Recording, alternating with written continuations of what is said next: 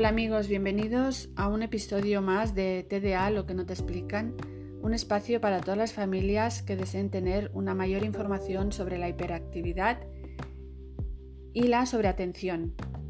El tema de hoy es la glándula pineal y su relación con la espiritualidad. Porque muchas veces se relaciona la espiritualidad con la religión, pero no tiene nada que ver. En mi libro, en mi primer libro de mi trilogía Conté de Talento, eh, el TDA, ¿sabes quién eres realmente? Pues en, este libro hablo también de la importancia de, la glándula pineal, porque sus características eh, y su funcionamiento marca mucho el comportamiento de las personas hiperactivas.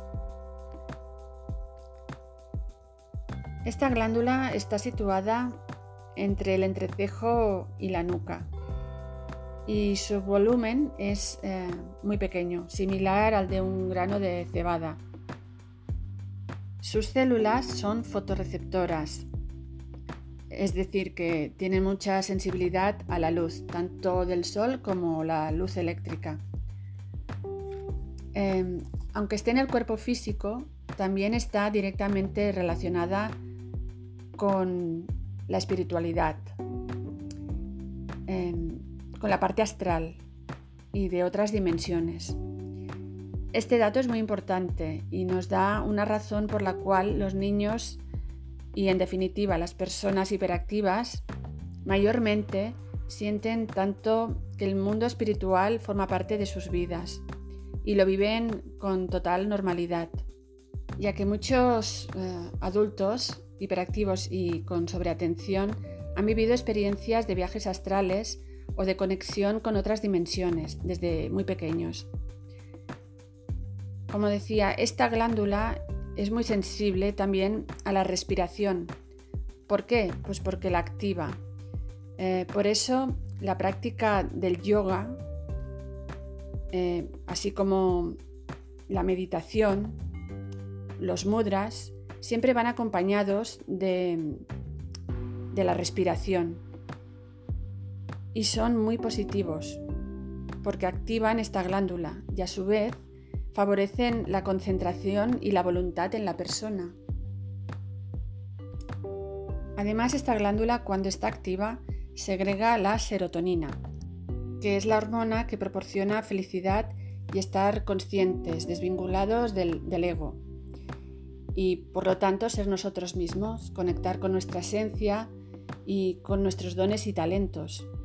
Y cuando la serotonina cambia a melatonina, nos induce al sueño, al descanso, a dormir bien, a estar conscientes y despiertos pero manteniéndonos relajados.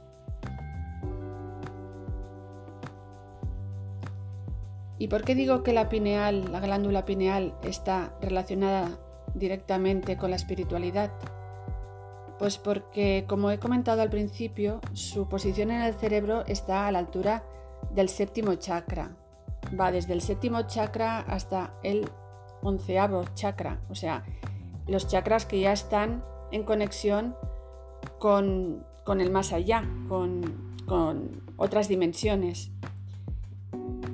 Y eh, la glándula pineal está cubierta por unos cristales flotantes que curiosamente son iguales que la corteza terrestre de nuestro planeta. Y esos cristales desencadenan en cargas eléctricas. Cuando estos cristales vibran, se comunican con las neuronas. Y cuando respiramos, estamos tirando y estimulando el movimiento energético y cuando la pineal se estimula, está dando una orden al líquido cefalorraquídeo, a los chakras inferiores del perineo y el coxis, para que esa energía comience a funcionar y entonces es cuando se produce una alquimia ascendente. Es decir, la médula tiene una energía negativa y el cerebro la tiene positiva. Entonces es esta energía la que se conecta con los cristales que anteriormente hemos mencionado. Y el aura se expande, es decir, el campo magnético de la persona se expande y aumenta, eso produce que aumente nuestra comprensión. Vemos y percibimos mucho más de lo normal. Bueno, pues de todo esto podemos deducir que si una persona se siente creativa, que siempre tiene mucha energía y no se siente cansado, si es una persona que realmente tiene mucha conciencia de quién es, sabe realmente cuáles son sus dones y talentos, está conectada con ella misma, se siente segura, se siente en paz,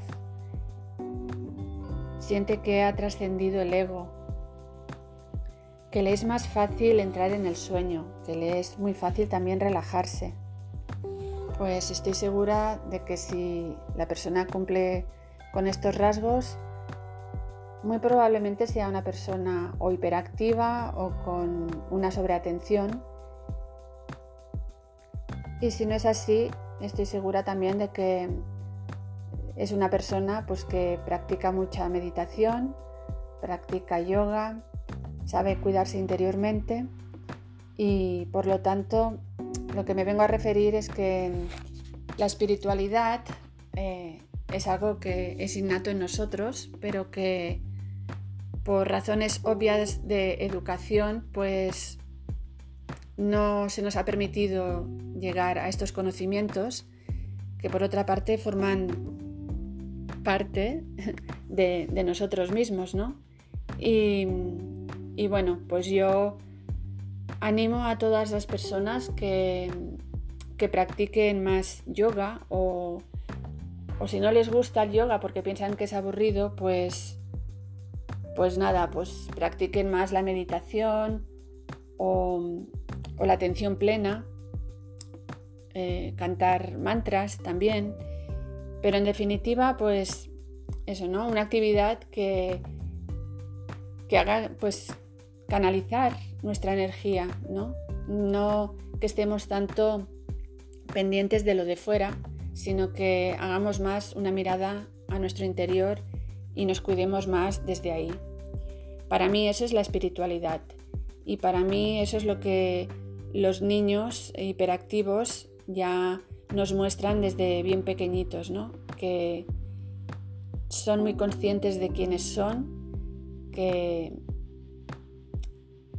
su exceso de energía muchas veces también está relacionado pues con un descontrol de mm, una actividad diaria, ¿no? Que puede ser que tengan pues mucho estrés, ¿no? Bueno, en definitiva, lo que quiero es daros pues otro punto de vista, ¿no? Para que os abráis un poco más a estos conocimientos y que veáis a las personas hiperactivas o con sobreatención pues como personas que probablemente no les han permitido manifestar adecuadamente pues su potencialidad y por eso pues muchas veces tienen esas etiquetas ¿no? de conflictivos, agresivos, em, que se sienten un poco perdidos, desorientados o que no saben concentrarse, etc. Eh, si deseáis más información, como siempre, pues tengo mis libros, que son la trilogía Conte de Talento, que hablo de este tema y muchos más, todos relacionados con el llamado TDA. Y bueno, evidentemente les doy otra información. Y bueno, eh, los podéis encontrar en Amazon o en mi página web www.neusgarciacera.com. Os recuerdo que mi nombre es Alaya y también me podéis seguir en mis redes sociales, en YouTube y en Instagram.